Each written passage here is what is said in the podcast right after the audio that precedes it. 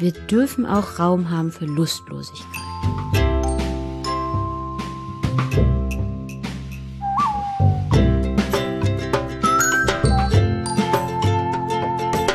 Hallo und willkommen zurück zu Frag mal Agi, dem Podcast, wo ihr der Sexualpädagogin Agi Malach alle Fragen rund um Pubertät, Sexualität, Körper, Identität und viel mehr stellen könnt.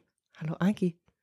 Hallo Lotte. Ich habe ganz lange das dieses, diese sozusagen Ansage nicht mehr gehört. Und das war gerade ganz schön. Es war schön, es war aber auch ein bisschen komisch. Und es ist auch ein bisschen komisch zu sagen, willkommen zurück. Wir sagen, glaube ich, auch gleich nochmal ausführlicher, wieso das alles ein bisschen komisch ist. Aber auch Hallo Katha. Hallo, schön, dass ich da sein darf. Wir sitzen zu dritt in, kann ich das sagen? Na klar. In Katas Küche. Auch ungewohnt, weil wir immer in die Ferne aufgenommen haben. Also, obwohl wir in derselben Stadt sind, haben Agi und ich immer vor unseren Rechnern aufgenommen. Und jetzt sitzen wir alle in einem Raum. Das ist ein Ja. bisschen aufregend. Das erste Mal zu dritt sozusagen. Ja, voll. Ein erstes Mal. Stimmt. Oh, toll. Hm. Aber auch ein letztes Mal. Ja. Das können wir irgendwie vorwegnehmen. Genau, die letzte Folge ist richtig lange her. Ich glaube, fast ein Jahr mittlerweile. Und da haben wir auch schon angekündigt, dass es sein könnte, dass der Podcast zu Ende geht und dass wir noch nicht so richtig wissen, ob es nach der dritten Staffel weitergehen kann, eine vierte Staffel gibt. Und mittlerweile wissen wir das, nämlich, dass es erstmal nicht weitergeht. Das sprechen wir gleich irgendwie am Ende nochmal. Aber wir wollten eine Folge noch aufnehmen, weil trotzdem auch noch Fragen eingetrudelt sind und die wollen wir nicht unbeantwortet lassen. Das machen wir heute und machen wir einen kleinen Rückblick, wie es so war Oh yeah. und wie sich so ein Ende jetzt anfühlt. Auch das.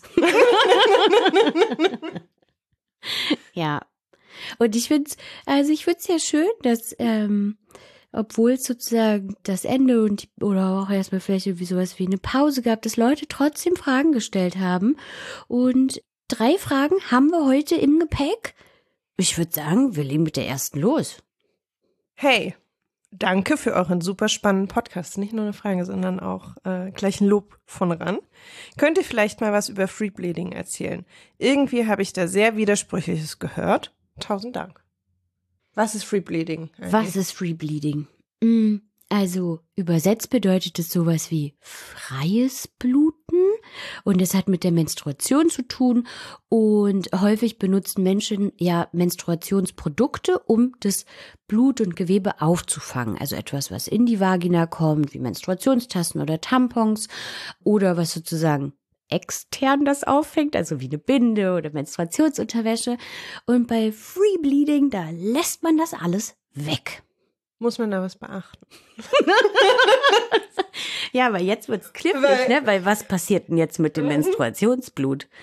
Ich glaube, der Gedanke ist, dass Menschen, ähm, die ihren Körper da vielleicht auch gut kennen und die Signale kennen, abschätzen können, wann das Menstruationsblut sozusagen in ne, in, in Schüben, wann das kommt und dass sie dann schaffen, rechtzeitig sich auf die Toilette zu setzen und dann da das Menstruationsblut rauslaufen lassen, weil, und das ist, glaube ich, so eine wichtige Info, ne?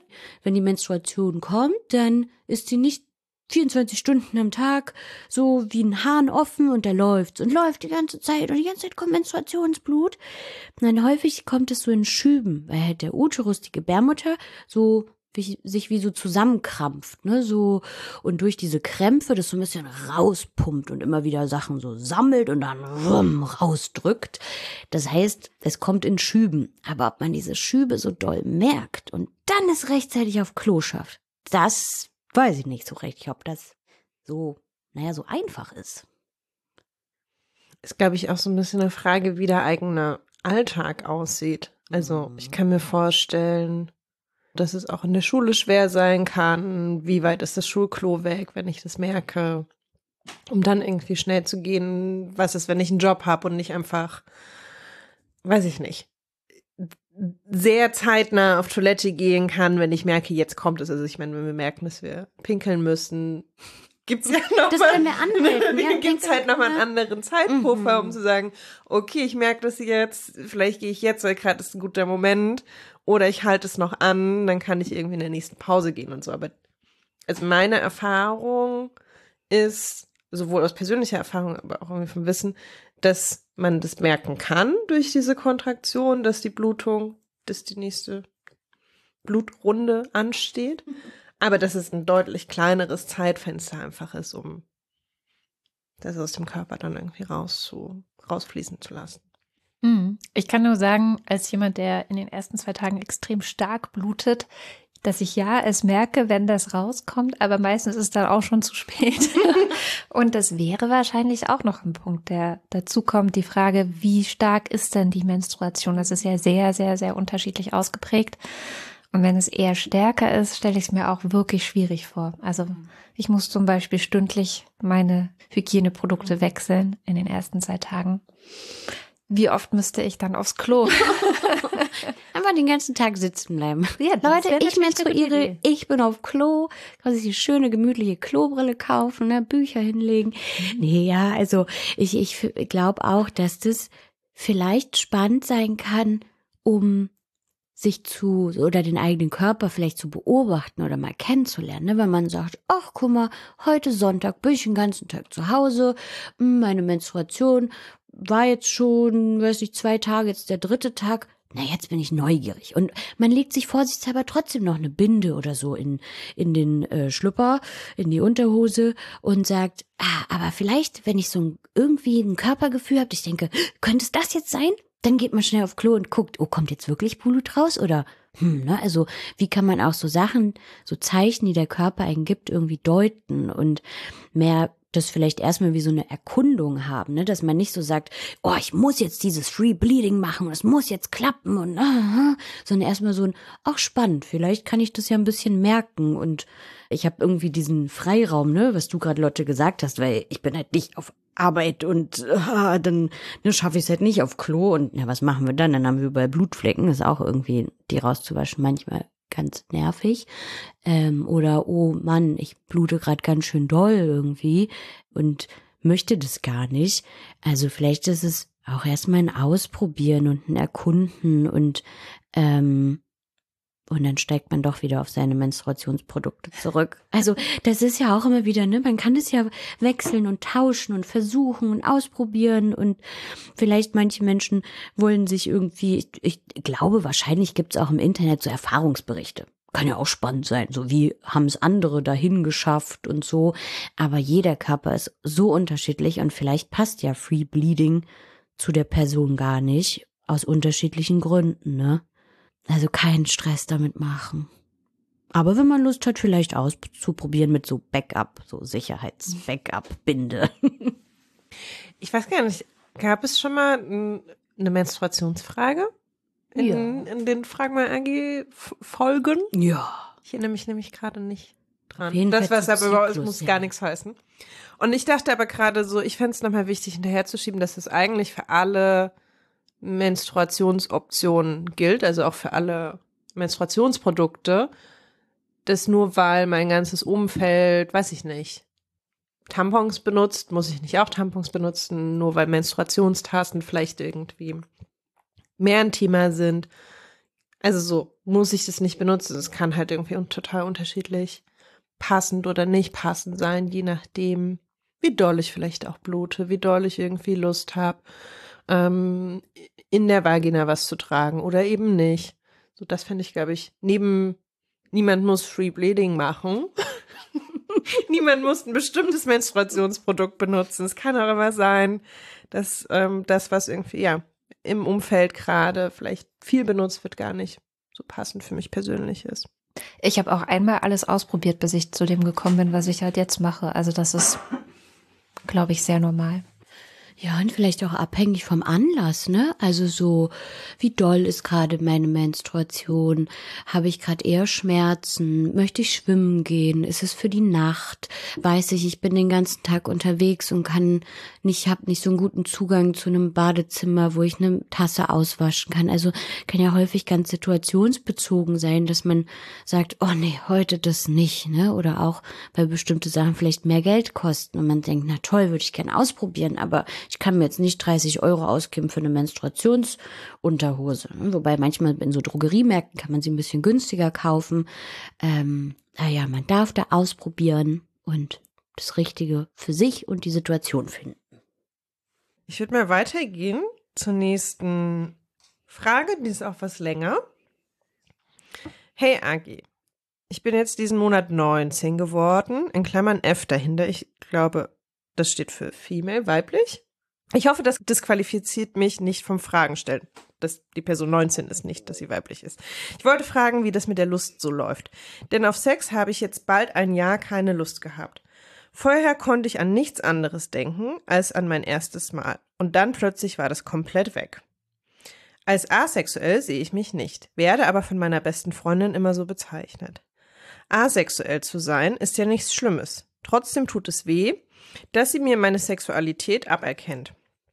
Sie hat viel mehr Erfahrung als ich und möchte hauptsächlich über Sex reden. Und wenn ich ihr sage, dass ich das nicht möchte, weil ich noch nie Sex hatte, ignoriert sie mich. Um eine spezifische Frage zu stellen. Habt ihr Tipps, meine Lust wiederzufinden? Ist es normal, so lange keine Lust zu haben? Und wie kann ich damit umgehen, dass andere mich wegen meiner fehlenden Lust und Erfahrung komisch anschauen? Tut mir leid, dass es so lang wurde. Würde mich freuen, wenn ihr darüber reden könntet. Viele Grüße aus der Schweiz. Liebe Grüße zurück in die Schweiz. Toll, wo uns Menschen hören, ist doch cool. Ähm, und es ist gar nicht so schlimm, dass es lang ist, weil die Person ja hier sehr viele Gedanken dazu hat.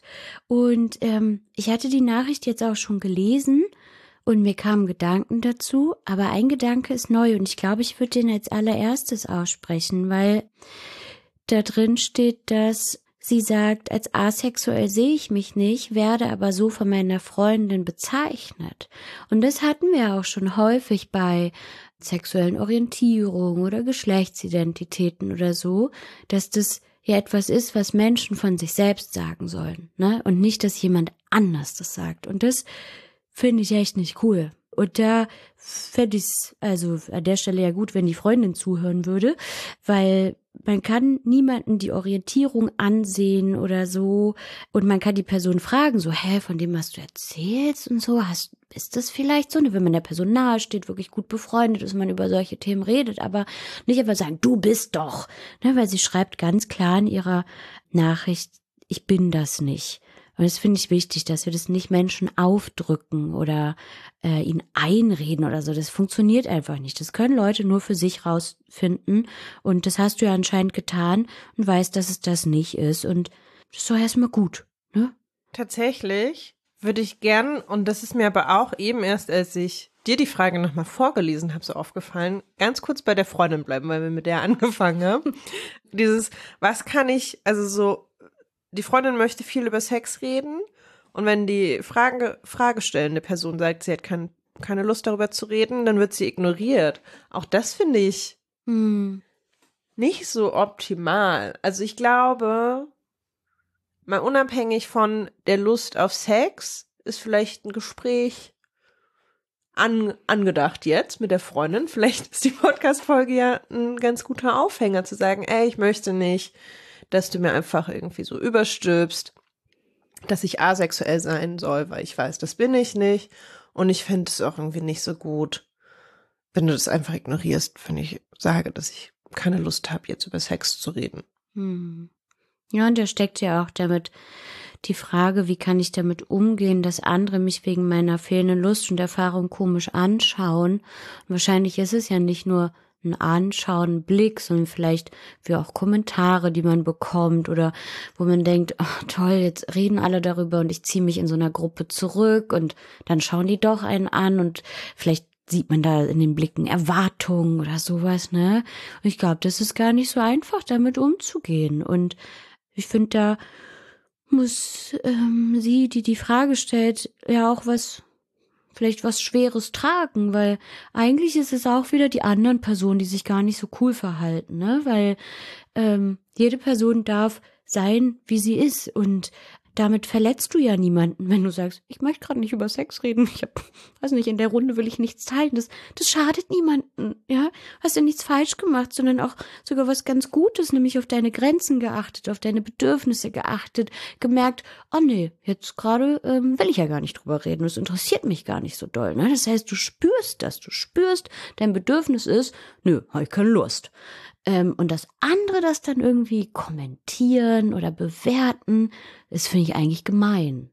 Also, das muss sich einfach doof anfühlen. Volle Kanne gemein. Und ich finde es auch gar nicht so einfach zu sagen, ey, dann sag das. Mm.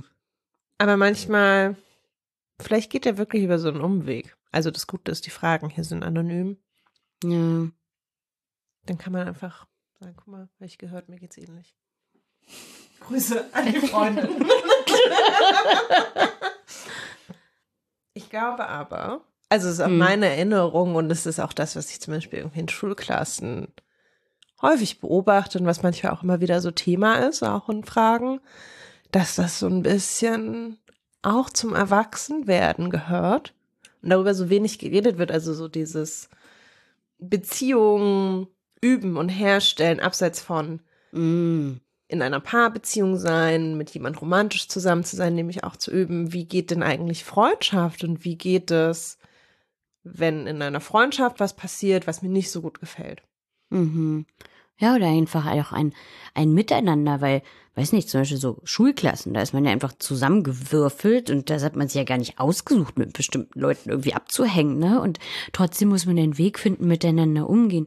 Nun weiß ich nicht, jetzt hat die Person geschrieben hier, ah, ich bin 19, keine Ahnung, ob man da jetzt zur Schule geht oder Ausbildung oder was weiß ich, aber man hat irgendwie so Menschen um sich herum, ne? Und wie kriegen wir eigentlich einen Umgang hin miteinander und dazu müssen ja alle beitragen und ähm, das ist manchmal gar nicht so einfach, seine Bedürfnisse zu sagen und vielleicht ist da sowas wie Gruppenzwang und es gibt so die coolen und die weniger coolen. Man will doch eigentlich dazugehören zu einer Gruppe und so und andere Leute, die denken, dass es vielleicht sogar lustig ist, irgendwie Kommentare über Menschen abzugeben oder so, ne? Also eigentlich müssen alle beitragen dazu, achtsam miteinander umzugehen und respektvoll und irgendwie ja, eine Gemeinschaft herzustellen.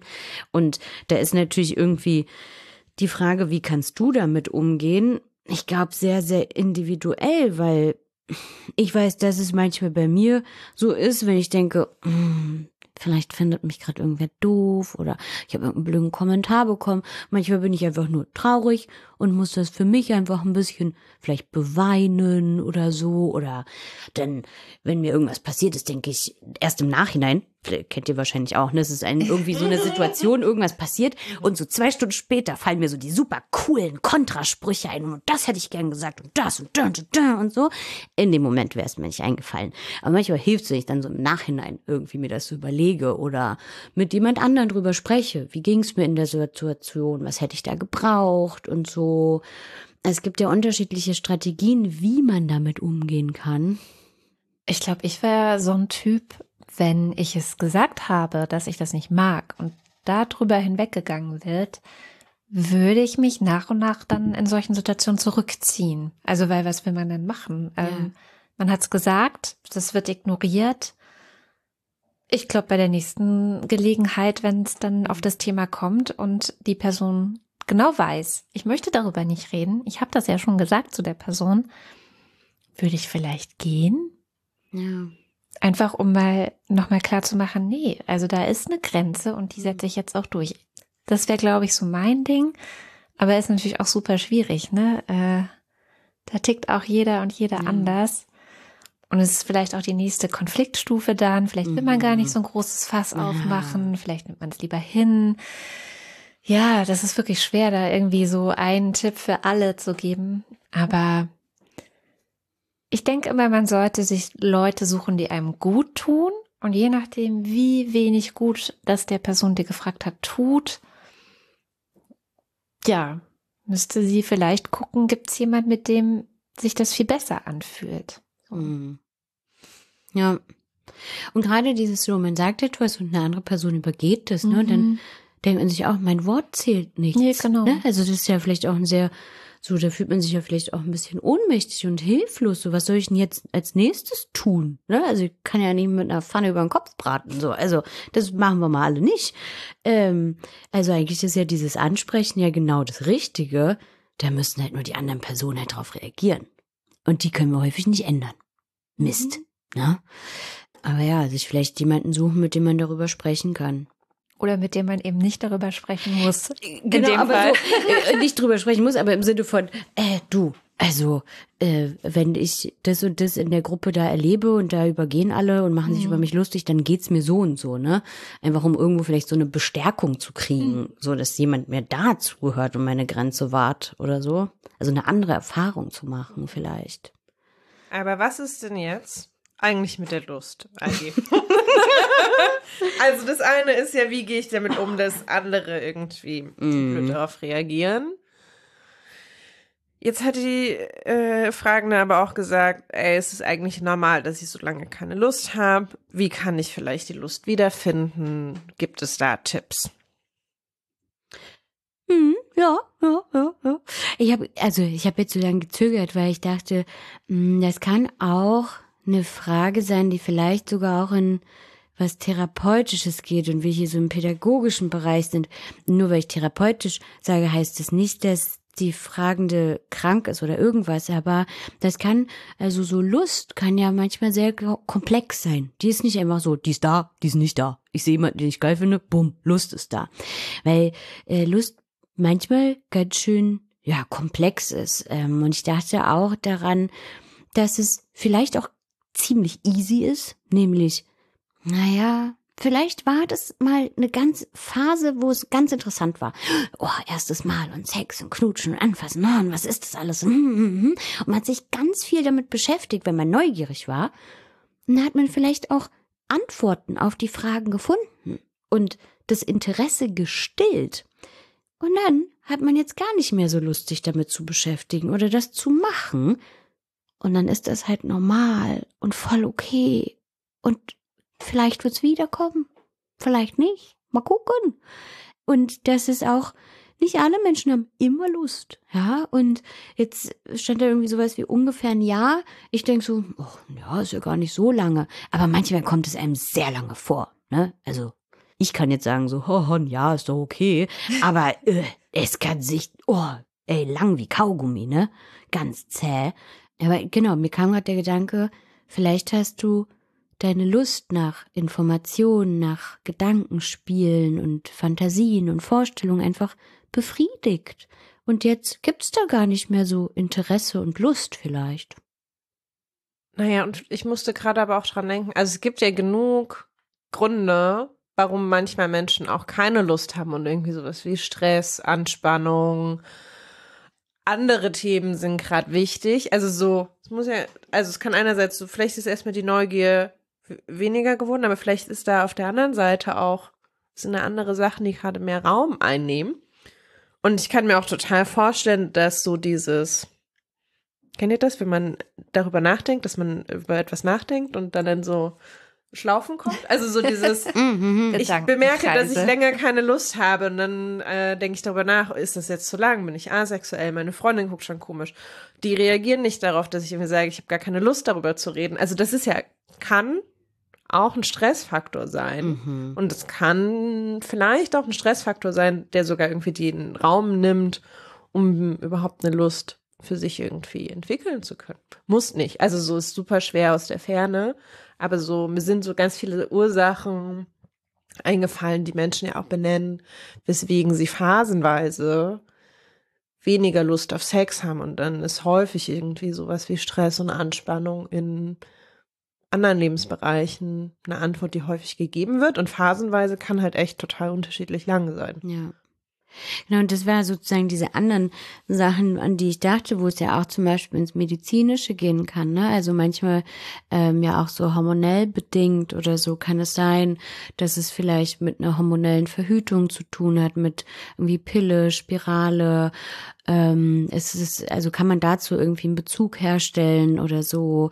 Ist durch Pubertät und alles, was da so passiert an hormonellen Veränderungen, vielleicht ähm, hat sich da auch was verändert. Ne? Das wäre natürlich etwas, was MedizinerInnen abklären müssten. Es gibt vielleicht auch Erkrankungen, die einen mehr körperlich wirklich vereinnahmen, so dass das gar nicht mehr so doll spürbar ist, ne, wenn man chronische Schmerzen hat oder so. Also kann ja wirklich sehr, sehr viel sein, wo sie ja in den medizinischen Bereich geht oder halt so große Lebensthemen, die einen einnehmen, ne? Also so klar, wir sagen schnell, ach ja, ich habe so Stress, ne? Aber wenn wir gerade über einen Verlust von Menschen hinwegkommen müssen oder unser Leben umkrempeln müssen, weil, oh, was, ein Ausbildungsplatz, Studium, was mache ich mit meinem Leben, Job, dies, das, ne? Das sind ja wirklich große Anforderungen, die vor denen junge Menschen, aber auch ältere Menschen stehen.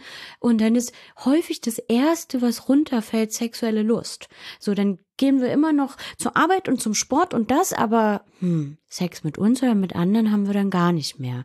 Er wird häufig als erstes gestrichen, wenn es andere so große Themen gibt, die einen irgendwie einnehmen und die sich dann so ein bisschen vor die Lust stellen, ne? so ein bisschen wie so ein kleiner Zaun, so eine Mauer, die dann so wumm, so, und dann kann man die gar nicht mehr spüren. Da, da ist ja einfach, die Mauer da irgendwie. Manchmal merkt man die Mauer, denkt sich, uh, da ist eine Mauer, aber manchmal merkt man nicht mal die. Ja, und ich dachte gerade noch, was auf jeden Fall ein krasser Lustkiller ist, und da spreche ich jetzt aus persönlicher Erfahrung, ist, wenn auf dem Thema Sex und Sex haben und Sex haben sollen, um eine bestimmte Erwartung zu erfüllen, Druck liegt. Also das, ich glaube, das kommt vielleicht auch noch verschärfend dazu, da kann dazu kommen, wenn das so ein Riesenthema geworden ist mit der Sexualität, ja, dann ist es ganz, ganz schwierig auch oft mit der Lust. Und vielleicht auch, also gerade aus meiner Jugend kenne ich das noch sehr gut, als ich die Lust zum ersten Mal entdeckt habe, hatte ich auch bestimmt so ein, zwei Jahre den absoluten Hyperfokus darauf. Das war so, wow, was ist das für eine Welt? Ich will es die ganze Zeit irgendwie erkunden und es ist so toll und yeah. Und irgendwann ist es halt auch mal gut. also das, vielleicht ist auch einfach dieses, Vielleicht kommt einem der Unterschied dann so krass vor, aber ich glaube auch das ist völlig normal. Voll. Ja, das ist auch spannend. Ne? Manchmal wenn man etwas so zum ersten Mal vielleicht entdeckt oder so ganz intensiv und dann, ja, dann ist es vielleicht gar nicht mehr so doll. Und dann kommt es einem so krass anders vor. Mhm. Ne? Ja, spannend, ja. Mhm. Was auf jeden Fall nie geholfen hat. Also wie gesagt, ich kenne mhm. mich auch aus mit dem Thema, oh, keine Lust, auch wegen hormonellen Sachen teilweise mhm. auch. Also bei der Pille war das bei mir ganz krass. Was aber nie geholfen hat, waren irgendwelche Tipps in Frauenzeitschriften, wie sie mehr Lust bekommen. Das kann ich ganz eindeutig sagen. Stimmt, das ist das ganz gut, ja. Ja, und dieser Faktor von Druck, ne, der kann ja von außen kommen, aber auch sich den selber machen, ne? Ich muss was Bestimmtes jetzt machen, ich muss was Bestimmtes fühlen. Warum ist das nicht? Und oh, ne? Und dann, wie Leute gerade gesagt hat, so dann kreiselt's im Kopf und oh, da kriege ich ja selber schon kaum Luft. Und für Lust braucht man noch Luft. Ähm, ja, Druck. Das ist und, fies. Aber tatsächlich auch so diese Tipps, also daran erinnere ich mich auch, in unterschiedlichsten Ausgangskonstellationen, dass dann irgendwie so vermittelt wird. Das hier ist die Anleitung, wie es auf jeden Fall funktioniert. Also wie, äh, weiß ich nicht, der beste Sex auf jeden Fall funktioniert oder wie man wieder eine Lust entdeckt. Also so, es hat so, eine, so einen Rezeptcharakter häufig, der mhm. ja dann irgendwie vermittelt wird. Und das ist ja auch Druck. Also so, warum voll. funktioniert es nicht, wenn ich mhm. das so mache? Deswegen finde ich das voll gut, dass du das nochmal gesagt hast, so mit so Frauenzeitschriften oder ja, oder Instagram. Ich wollte gerade sagen, so, mittlerweile ist es dann das Äquivalent. Ja, und ich finde auch irgendwie so generell haben wir in der Gesellschaft eher so ein Bild von, naja, alle wollen Sex, haben Sex und so. Und da gibt's vielleicht wenig Raum auch für, ja, und selbst in Beziehung haben manchmal Leute, obwohl sie sich lieben, ganz toll finden, keine Lust aufeinander und auch keine Lust, Sex miteinander zu haben. Und viele Menschen haben Solo-Sex, manche gar nicht. Manche haben Solo-Sex und dann haben die jahrelang keinen, weil sie denken, warum? Ja, also für Lustlosigkeit haben wir gar keinen Raum, sondern häufig ist Lustlosigkeit dann eher was Krankhaftes, was Schlechtes und so. Ja, vielleicht dürfen wir auch manchmal lustlos sein. Und wenn sich's aber irgendwann ganz doof für einen anfühlt, dann ist es ja richtig auch vielleicht die Hand auszustrecken nach Hilfe, nach jemandem, mit dem man drüber reden kann und so. Das ist ja auch schon ein toller, toller Schritt, ne? Ähm, aber wir dürfen auch Raum haben für Lustlosigkeit. Amen. Ich wollte gerade sagen, das ist ein hervorragendes Schlusswort dazu. Ich habe gerade schon so ein bisschen was vorweggenommen, nämlich die Anleitung, wie Sex funktioniert. die wollen wir jetzt. Vielleicht, es stimmt nicht ganz. Wir haben eine Frage noch. Es ist, ich finde es, ich bin ein bisschen aufgeregt, weil es die letzte Frage ist, die wir in diesem Podcast bearbeiten werden. Ich stelle sie dir einfach. Okay, ich finde sie jetzt schon super. Woher weiß man, wie Sex funktioniert? Wenn beide Personen noch nie Sex hatten, woher wissen sie dann, was sie machen müssen? Genau das gleiche auch beim Küssen. Zungenkuss zum Beispiel. Liebe Grüße, liebe euren Podcast. Danke. Das ist eine wunderschöne letzte Frage in diesem Podcast. Ich liebe alles an der Frage, weil sie ist doch so logisch eigentlich. Ich habe vorhin, als wir hier saßen und ein bisschen vorher geredet haben, hatte ich es verglichen wie, naja, stellt euch doch mal vor, so, zum Beispiel jetzt Lotte und ich, wir wollen Fallschirmspringen gehen, so. Lotte ist noch nie Fallschirm gesprungen, ich noch nicht. Ja, was sollen wir jetzt machen? das wissen wir ja auch nicht. Das Gute ist, beim Fallschirmspringen gibt es meistens dann eine anleitende Person. Beim Sex Ja. weniger. Also die wenigsten haben Sextrainingsleiter dabei. Genau. Und aber die Frage ist ja, aha, was könnte symbolisch für diese Person sein, die einem bei einem Fallschirmsprung Sprung hilft? Ich weiß nicht, vielleicht ist der Vergleich zum Fallschirmsprung jetzt schwierig, weil ich habe ja große Angst davor auch. Aber, aber manchmal haben auch Leute sind richtig aufgeregt vor, vor Sex und vor Küssen, Zungenküssen. Aber es stimmt doch. Woher sollen wir denn wissen, was wir da machen? Ja? Und manchmal finden wir Dinge beim Tun heraus. Also weil ähm, ich glaube zu, ich habe mir das gerade bei einem Zungenkuss vorgestellt. So und ich kann mich auch an meinen ersten Kuss erinnern und ich war ratlos. Ich fand das auch komisch, weil ich dachte, was machen Leute dann mit ihrer Zunge? Machen die den Mund auf? Und was ist dann mit der Spucke? Wohin läuft die? Und ich, war, ich konnte es mir nicht vorstellen und wusste auch nicht, und bewege ich die? Und ist die dann weich oder ja? Und dachte, naja, stimmt. Und manches merkt man erst im Tun. Und das ist dann halt eher was Vorsichtiges, was Zaghaftes oder so, ne? Und man spricht mit der Person dann während des Tuns weil das, ich finde auch, wenn man sowas erklärt wie, na, dann macht man vielleicht leicht den Mund auf und das, das klingt alles ganz technisch und häufig ist es ja eher ein, ein Gefühl, was, ähm, was einen leitet, ob das gerade sich gut anfühlt und ob man Lust drauf hat, ob man merkt, oh ja, das fühlt sich ja mega gut an. Ähm, und das reicht ja aber irgendwie auch nicht aus. Also, so irgendwie will man ja trotzdem dann wissen, so, okay, aber woher weiß ich denn jetzt, was ich beim Sex mache? Ich musste deswegen gerade wirklich an diese Frauenzeitschrift denken. Also ich, damals habe ich Bravo ganz viel gelesen, weil ich Mhm. erinnere mich auch an meine Aufregung, bevor ich das erste Mal geküsst habe. Und ich habe tatsächlich irgendwie versucht, Wissen irgendwie aus an, also nicht in so einem Sinne von, ich will dann die Beste sein, sondern tatsächlich so diese große Frage von, ich kann mir nicht vorstellen, was dann passiert. Und das, also so, ich kann auch verstehen, dass jetzt Menschen sagen, sagen, ja, aber jetzt sagt eigentlich, da muss man irgendwie fühlen und man findet das dann raus. und ich will gar nicht eine Anleitung geben, aber es ist so ein, was hätte dich entspannt als 13, 14, 15, ich weiß nicht, wann du deinen ersten Kuss hattest, jährige Agi. Ja, ich glaube, ich hätte mir auch eine konkrete Anleitung gewünscht. Und gleichzeitig hätte mir die wahrscheinlich Druck gemacht und Angst. Und das dachte ich nämlich auch von, wir sind ja kein unbeschriebenes Blatt. Es ist ja nicht so, dass wir erst, wenn wir sozusagen das erste Mal küssen, das erste Mal Sex haben, das erste Mal nackt mit einer anderen Person sind oder so, so, oh, ich weiß ja gar nichts. Weil wir werden ja in einer Welt groß, wo Menschen über Sexuelles sprechen. Das heißt, wir haben oft schon vieles gehört und müssten es irgendwie einsortieren. Vielleicht haben wir auch Sachen gesehen. Leute haben auf der Straße geknutscht, wir haben irgendeinen äh, Film geguckt im Fernsehen und da sind plötzlich Leute unter der Bettdecke nackt verschwunden und die Bettdecke drüber, aber wir überlegen uns natürlich, was machen die da drunter wohl oder so, ne? Oder wir haben irgendwo nackt Bilder gesehen von Menschen und das alles prägt ja unsere Vorstellung, wie was Sexuelles aussehen soll. Also wir sind ja nicht ganz frei davon. Wir haben schon so bestimmte Bilder auch und Ideen, was Leute tun. Und häufig habe ich aber das Gefühl, das macht eher Druck als Ah, super. Ja, dann weiß ich so jetzt, was zu tun ist. ja. ne? Also beruhigend finde ich das häufig nicht.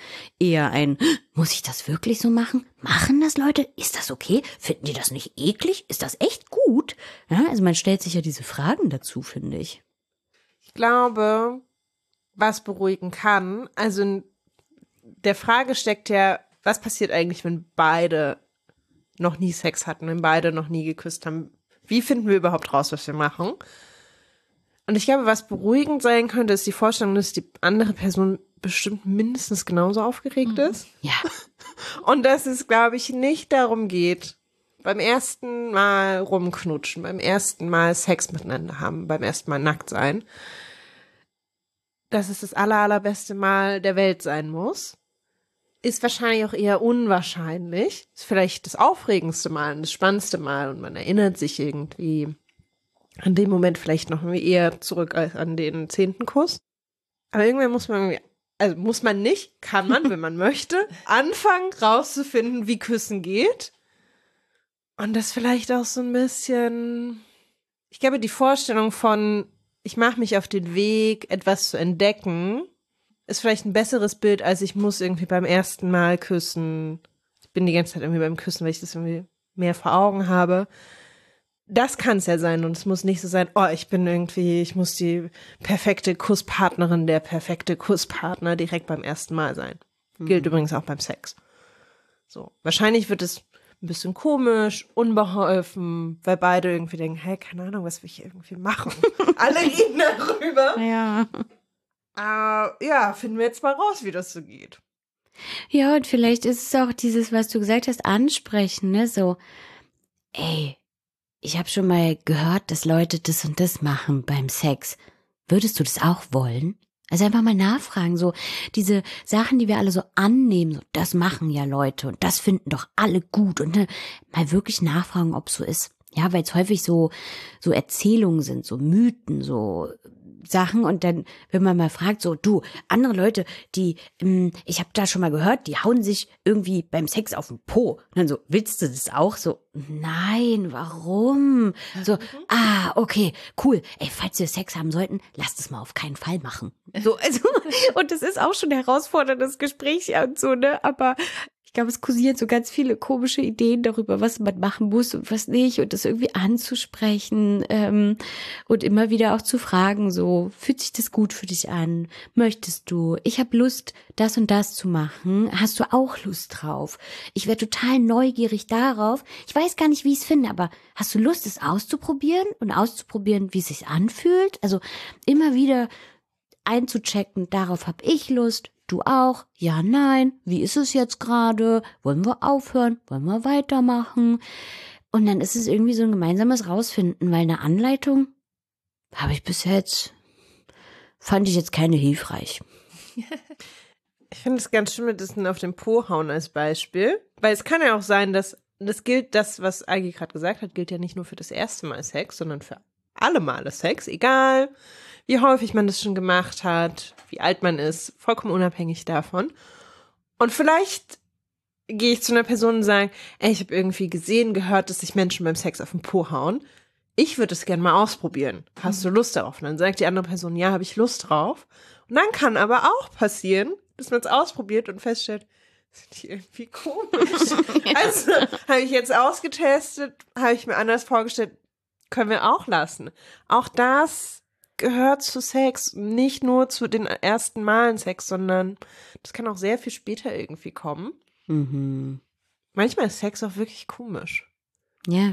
Ja, und es ist auch nie gleich. Ich finde, mhm. wenn man andere Sexpartner hat, also man hat so einen Sexpartner oder eine Sexpartnerin und hat sich so eingespielt irgendwie und kennt sich, kennt den anderen Körper, weiß wie, was sich gut anfühlt und was nicht so und hat da auch schon viel drüber gesprochen.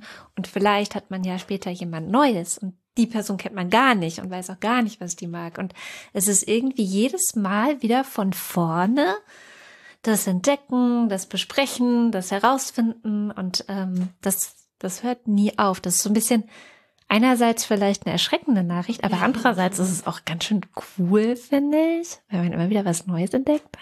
Ja. Und es kann ja auch wirklich dieses sein, so, ah, ich weiß, wie mit dieser Person Sex ist. Ne? Und dann muss ich rausfinden, wenn ich vielleicht mal mit jemand anderem Sex habe, wie ist Person mit, wie Sex mit dieser Person. Aber auch nicht nur von Personen abhängig, sondern auch stimmungsabhängig. Ah, ne? Vielleicht voll. ist es ja auch ein, oh guck mal, bisher hatten wir immer so Sex, das hat voll gut funktioniert. Und dann finden wir raus, aber eigentlich, wenn wir abends müde Sex haben, dann haben wir ganz anderen Sex, als wenn wir mal morgens aufwachen oder im Urlaub sind oder es ganz warm draußen ist und wir eh ganz doll schwitzen, dann haben wir ganz anderen Sex. Oder wenn uns ganz kalt ist, dann müssen wir unter die Bettdecke und oh. Also es kann ja auch so in der Situation unterschiedlich sein, was man, worauf man Lust hat und, und so. Und dann stellt man fest, ah, warte mal, Sex funktioniert vielleicht gar nicht immer auf die eine Art mit der einen Person, sondern auch selbst da. Ganz unterschiedlich. Und irgendwie dachte ich auch gerade darüber so, dass das Wort wie funktioniert Sex? Manchmal funktioniert es auch nicht. Wisst ihr, also so, beide wollen, haben eigentlich voll Lust und dann, oh, irgendwie doch nicht. Nee. Weiß ich, dann gibt's vielleicht keine Erektion oder die Vagina ist nicht feucht oder ach, man wird müde oder plötzlich muss man weinen, weil man eigentlich voll viel Druck empfindet oder man lacht einfach nur und denkt sich, äh, nee, warte mal, lass mal. Also Sex muss nicht mal funktionieren und dann heißt es auch nicht, dass doll was schiefgelaufen ist, sondern manchmal passieren Pannen und die sind dann nicht mit böser Absicht oder ne, einer Intention, sondern oh, wir haben uns beide irgendwie was anderes vorgestellt und jetzt fühl, fühlen wir es beide irgendwie nicht mehr oder nur noch eine Person fühlt es nicht mehr und dann nimmt die andere Person Rücksicht und sagt, ah okay, dann haben wir jetzt keinen Sex. Das muss nicht funktionieren. Voll. Ich musste tatsächlich gerade eben nochmal an dieses Fallschirmspringen-Beispiel denken, um das abzuschließen. Ich glaube, die beruhigende und erschreckende Nachricht gleichermaßen ist, dass man Sex nicht so richtig trainieren kann. Also so, es ist eben nicht wie Fallschirmspringen. Wenn ich das fünfmal gemacht habe, weiß ich, wie es geht und dann bin ich so, ich war wirklich noch nie Fallschirmspringen, deswegen habe ich gar keine Ahnung, ob ich Quatsch erzähle, aber so, dann setze ich mir diesen Rucksack auf, wo der Fallschirm drin ist und dann ziehe ich da dran und dann muss ich das beachten. Solche Sachen kann man ja wirklich einfach lernen. Das mache ich irgendwie dreimal und dann werde ich besser darin und dann geht es, dann funktioniert das. Und häufig gibt's ja irgendwie diese Vorstellung, dass es mit Sex genauso ist. Wenn ich es dreimal gemacht habe, dann weiß ich, wie es geht. Dann habe ich drauf. Dann bin ich Sexprofi. Aber so ist es halt nicht, weil genau, so es kann sein, dann habe ich wieder mit einer neuen Person Sex und es ist alles anders. Dann ist es super heiß, super kalt, was auch immer und alles ist anders.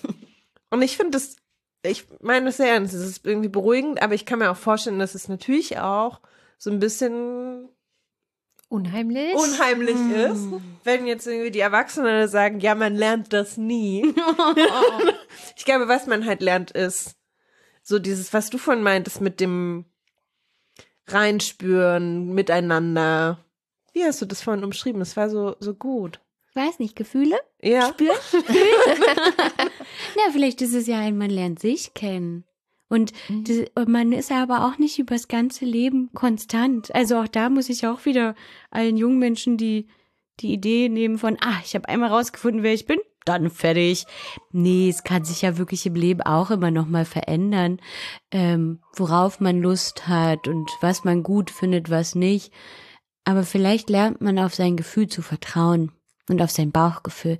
Ich glaube, das kann man vielleicht lernen, dass man sagt, hm, ich habe einen guten inneren Kompass. Mhm. Und wenn sich Dinge verändern, wenn Neues auf mich zukommt, dann gibt's in mir einen Kompass, der ausschlägt und ich kann gut zuhören und dann auf den achten. Das ist eh vielleicht, ich kenne meinen Körper vielleicht auch schon ganz gut, ja. Also das, das ist vielleicht wirklich eine gute Voraussetzung für alles, was da kommen mag. Ähm, ich kenne mich, ich weiß, was ich mag, ich weiß, wie sich's für mich gut anfühlt. Also diese ganzen Sachen bei sich zu sein, egal was auch immer für, für Herausforderungen kommen. Ja. Hm. Ah, es geht immer um Fühlis. Mhm. Gefühle. Aber ich sag gern Fühlis. Okay. Ich würde sagen, jetzt geht's um unsere Fühlis. Aber die Fragen sind alle beantwortet. Okay. Also wir könnten jetzt auch sagen, tschüss, ciao, das war's. Nein. Auf jeden Fall Danke sagen. Also einmal danke euch beiden, dass ihr das so wunderbar weitergeführt habt und so tolle Fragen beantwortet habt, aber vor allem auch, dass die Fragen überhaupt kamen, was ja für sehr Ja. viel Vertrauen und ja, Zuversicht spricht. Das, äh, das war eigentlich immer das Schönste, die Fragen. Hm. Ich finde auch, ich habe erst letztens mit ähm, Erwachsenen, die im pädagogischen Bereich arbeiten, gesprochen und waren so, hm, aber Jugendliche und junge Leute, die hören doch gar nicht so Podcasts und so. Und dann dachte ich, na, es kann sein, dass es nicht so viele machen. Weiß ich jetzt nicht, ich kenne keine Zahlen, aber ich weiß, dass bei Frag mal Agi Fragen gekommen sind von jungen Menschen.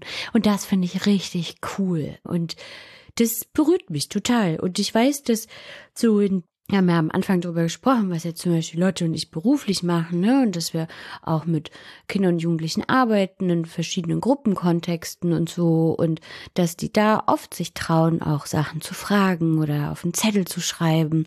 Und aber die Möglichkeit zu haben, das irgendwie anonym übers Internet zu machen, das fand ich einfach eine gute Sache. Und ähm, die Idee ist ja sozusagen von dir, Kada und Haus 1 gekommen, irgendwie in der Pandemie. Und ihr seid da sagen äh, auf mich zugekommen und ich ähm, bin ganz dankbar, dass ein Produktionshaus und Firma das sozusagen anerkennt, dass sexuelle Bildung wichtig ist und dass junge Leute diesen Raum brauchen, weil viele Angst haben, so das Feld der Sexualität zu betreten. Und Mhm. das haben wir gemacht und es war ein guter Raum für junge Leute und auch für Ältere. Die haben uns Bin nämlich ich mir auch, auch zugehört. sicher, ja. Voll. Ich bin auch sehr happy und ich äh, vielleicht noch ein paar Worte dazu, warum es nicht weitergehen kann. Also wir hatten bisher bei Haus 1 immer die sehr schöne und komfortable Situation, dass wir so von Jahr zu Jahr einen Überschuss mitgenommen haben und dann konnten wir sagen, das ist doch schön, dann machen wir Frag mal Agi weiter. Weil ich glaube, wir hatten einen Steady-Unterstützer, der ganz treu mitfinanziert hat. Ähm, tausend Dank. Ich glaube, die Person weiß, wer sie ist. Aber sonst ist es natürlich für einen Podcast, dessen Zielgruppe junge Leute sind, ähm, wir haben auch überhaupt nicht erwartet, dass die jetzt an ihr Taschengeld rangehen, um irgendwie Frag mal Agi Geld in den Topf zu werfen. Einfach auch eine finanzielle Frage. Und ja, und jetzt ist es so, dass natürlich im vergangenen Jahr, ich glaube, alle haben es ein bisschen gespürt mit der, mit den Preisen, die gestiegen sind, ähm, auch bei uns etwas enger geworden ist und gleichzeitig äh, haben wir trotzdem ähm, Leute auch fest angestellt bei uns. Das heißt, wir haben jetzt ganz feste Ausgaben jeden Monat und müssen immer ein bisschen mehr aufs Geld schauen. Ja, und dem ist jetzt leider, frag mal Agi so ein bisschen zum Opfer gefallen, was uns auch total leid tut und wo wir auch gerne, also falls irgendjemand zuhört, der, weiß ich nicht, ähm, reich Richtig ist, dolle reich ist? es muss überhaupt nicht richtig toll. Das ist ja der Witz. Der Podcast ist ja gar nicht wahnsinnig teuer. Also sagen wir vielleicht mal so 3000 Euro im Jahr oder so, ja. Ich weiß es gar nicht, ob das jetzt die richtige Zahl ist, aber so Pi mal Daumen. Also falls jemand zuhört, der das hat und sagt, das ist mir wichtig, ich mache das, ich finanziere das so, dann gerne melden, ja. Im Impressum steht wo. Und dann kann es auch gerne weitergehen. Aber im Moment, wir schaffen das einfach bei Haus 1 nicht mehr. Und äh, ja, es liegt nicht daran, im Gegenteil. Also wir waren auch immer sehr, ich habe es ja immer schneiden dürfen und ich habe mich immer total gefreut und war ganz gerührt, wie schön einerseits die Fragen sind und aber auch wie, mit wie viel Liebe ihr darüber gesprochen habt. Vielen, vielen Dank dafür. Danke. Ich finde auch, nur weil es jetzt nicht sozusagen weitergeht, verliert es ja nicht an Wert. Also weil es ja so ein bisschen wie so ein kleines Nachhörwerk Ja. ist. Ich wollte Nachschlagewerk, aber ein bisschen so, also so, man kann es ja trotzdem noch weiter empfehlen für, für Leute, die es nicht können. Und dann suchen die in den Folgen so, ah, das Thema, das ist ja spannend, mal gucken, was die gesagt haben. Und klar, es gibt immer wieder neue Erkenntnisse und auch, weiß nicht, Leute und ich müssen ja auch manchmal unsere Meinung nochmal überdenken und es verändert sich im Laufe des Lebens und vielleicht würden wir in zehn Jahren was anderes auf die Frage antworten, aber ich glaube schon, dass man auch einfach in alte Folgen gut reinhören kann oder die weiterleiten kann und empfehlen kann und sich da Leute was rauspicken können, was, was für sie passt. Und das finde ich ist, da haben wir doch einen kleinen Schatz hinterlassen. Ja, und tatsächlich aber irgendwie in der Gemeinschaft. Also so, ich habe euch irgendwie gerade zugehört und ich habe ja so den Anfang von Frag mal Agi auch vor allen Dingen als Zuhörerin mitbekommen und so ein bisschen als äh, Kollegin und Freundin von Agi, als Agi mir das erzählt hat. Und ich fand es auch irgendwie mega toll, dass Haus 1 das gemacht hat. Und dann habe ich das immer gehört. Und ja, das wird, also so, wahrscheinlich, wenn wir in zehn Jahren das reinhören, werden sich viele Dinge verändert haben und würden sagen, und wird wir heute anders erzählen. Aber das Gute ist, dass es ja so schnell nicht altert. Wir haben ja keinen Nachrichtenpodcast gemacht und das, was wir irgendwie vor vier Wochen erzählt haben, ist irgendwie überhaupt nicht mehr aktuell. Und ich muss aber wirklich sagen, ich habe die Fragen wirklich geschätzt, weil sie häufig irgendwie ganz, also eigentlich alle Fragen ganz, ganz toll waren, so unterschiedliche Themen abgedeckt haben. Und, und auch das spricht irgendwie für die Menschen, die den Podcast hören, wird tatsächlich relativ häufig, zumindest in der Zeit, seitdem ich mit irgendwie an Bord bin, nochmal so einen Nachklapp bekommen haben. Also, dass Menschen, die die mm. Frage gestellt haben, mm -hmm. sich nochmal gemeldet haben und gesagt haben, ey, cool, danke, manchmal auch nochmal was nachgereicht haben, weil manchmal haben wir auch gesagt, so, hm, wissen wir gar nicht, könnte man so lesen, könnte man so lesen. Und ich weiß, dass das nicht selbstverständlich ist. Also, dass es halt nicht nur so ein Ding ist von, ah, ich stelle eine Frage und dann bin ich weg, sondern es war wirklich spürbar, dass das wie so ein kuscheliger kleiner Raum ist, wo sich Leute halt einfach nochmal melden und sagen, ey, ich habe mich mega gefreut und übrigens, das kann ich noch hinzufügen oder so. Leute, das ist vielleicht eine Überleitung. Ich mhm. möchte nicht unsere Fühli-Runde beenden, mhm. aber da fällt mir, also ich würde gern, weil wir nämlich drei Nachrichten noch haben, die ich gerne vorlesen würde, wo Leute nämlich darauf reagiert haben, auf unsere Antworten. Und es ist alles so nett, ne? Wirklich. Ich lese jetzt auch mal was vor, ne? Unbedingt. Jetzt, heute lese ich auch mal was vor, nämlich das kürzeste. ähm, Hallo Agi, hallo Lotte. Eure Antwort zum Thema Loslassen hat mich total abgeholt. Danke fürs Teilen eurer persönlicher Geschichten und Ideen, wie man lernen kann, jemanden loszulassen. Ich habe mich mit meinem Gefühl darin sehr gesehen gefühlt und ernst genommen gefühlt. Danke für euren tollen Zuspruch. Dafür schicke ich euch ein großes Dankeschön. Alles Gute euch. Und ich nenne mal den Namen nicht, weil ich nicht weiß, ob der, die Person es möchte, aber ähm, ich finde es ganz toll zu hören. Also, weil es ja wirklich, manchmal spricht man ja so ins, ins, ins Internet rein und dann kommt wirklich was zurück und die Person sagt, ich habe mich irgendwie gesehen gefühlt. Ich denke so, oh, wie schön das ist, ha? Danke, dass du uns das schreibst, wirklich. Mhm. Da habe ich nicht das Gefühl, dass wir ins Leere quatschen, sondern wirklich zu Menschen. Super. Willst du noch eine hören? Ja. Wollt ihr noch eine hören? hallo Agi, hallo Lotte. Ich möchte euch ein ganz großes Dankeschön schicken, dass ihr meine Küssenfrage so einfühlsam beantwortet habt und mir so viel Zuspruch geschickt habt. Ihr habt mir Mut gemacht, auf das zu hören, was sich für mich gut anfühlt. Und dafür danke ich euch. Ich habe die Folge heute bestimmt schon dreimal gehört. Oh Gott, ich sterbe. Damit ich mir alles Schöne merken kann. Ich bin immer ganz beeindruckt, wenn Agi vormacht, wie man für seine Bedürfnisse einstehen soll gegenüber anderen und sich dafür nicht zu schämen braucht, wenn man vielleicht ein bisschen anders fühlt. Es bedeutet mir viel, das immer, das immer in eurem Podcast zu hören.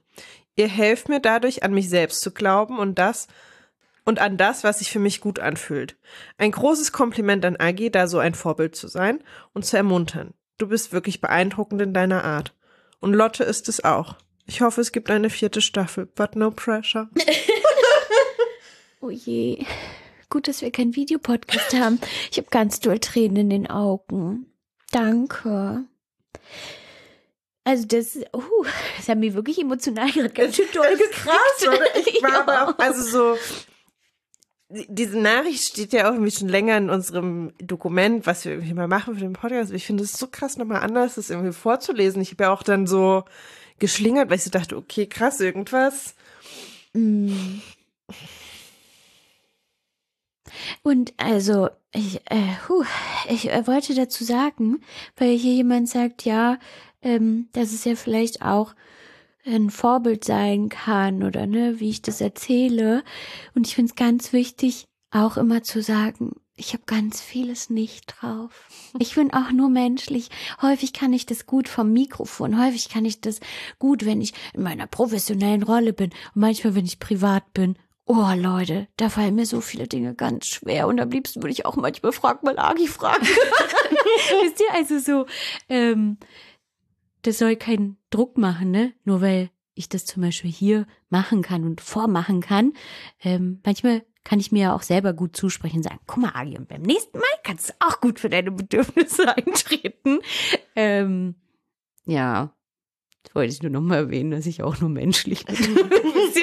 und trotzdem ist es voll schön, wenn Leute ähm, was mitnehmen können, was wir alle drei irgendwie auch von uns geteilt haben, weil wir auch häufig auch was Privates von uns dreien gezeigt haben, ne, und auch von unseren Erfahrungen gesprochen haben und ich glaube, das hilft, sich auch manchmal verletzlich zu zeigen und ähm, anderen auch den Mut zu machen, auch verletzlich zu sein, zu sich zu stehen, sich zu zeigen, weil es häufig was, was Berührendes hat und was Heilendes, finde ich, wenn wir darüber sprechen. Ich kann schon wieder Amen sagen.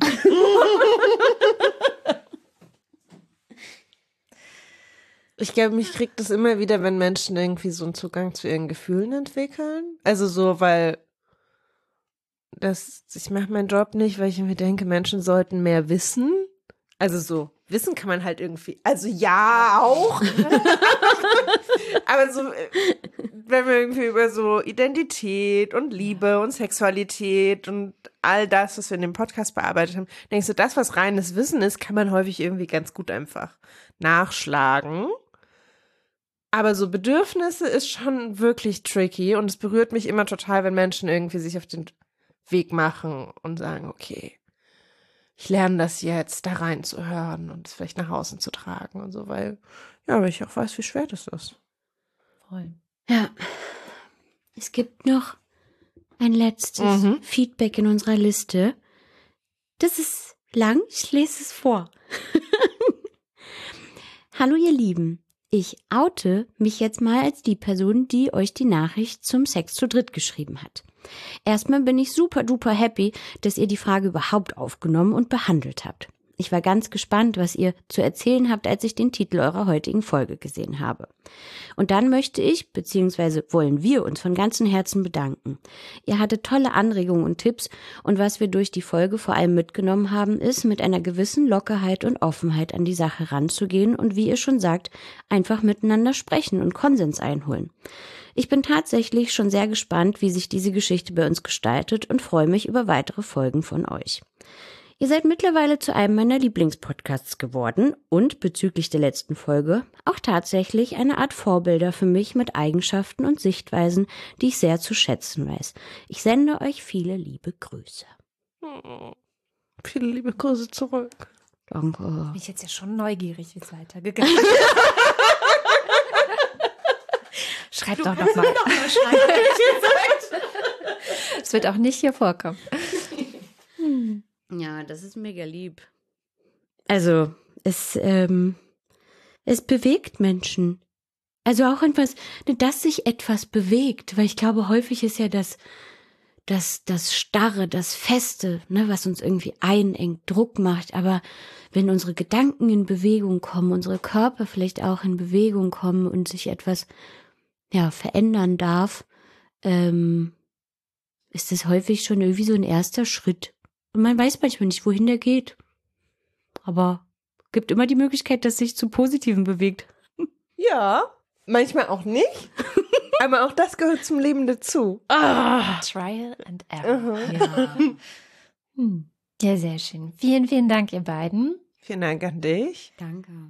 Und genau, also lieber reicher Mensch, der uns zuhört, melde dich einfach, dann geht's auch weiter. Cool, Freunde. Auf den Kontoeingang. Ihr Lieben, danke für eure Fragen. Danke fürs Zuhören. Danke für die ganzen netten Nachrichten und ähm, passt gut auf euch auf. Tschüss. Macht's gut. Ciao.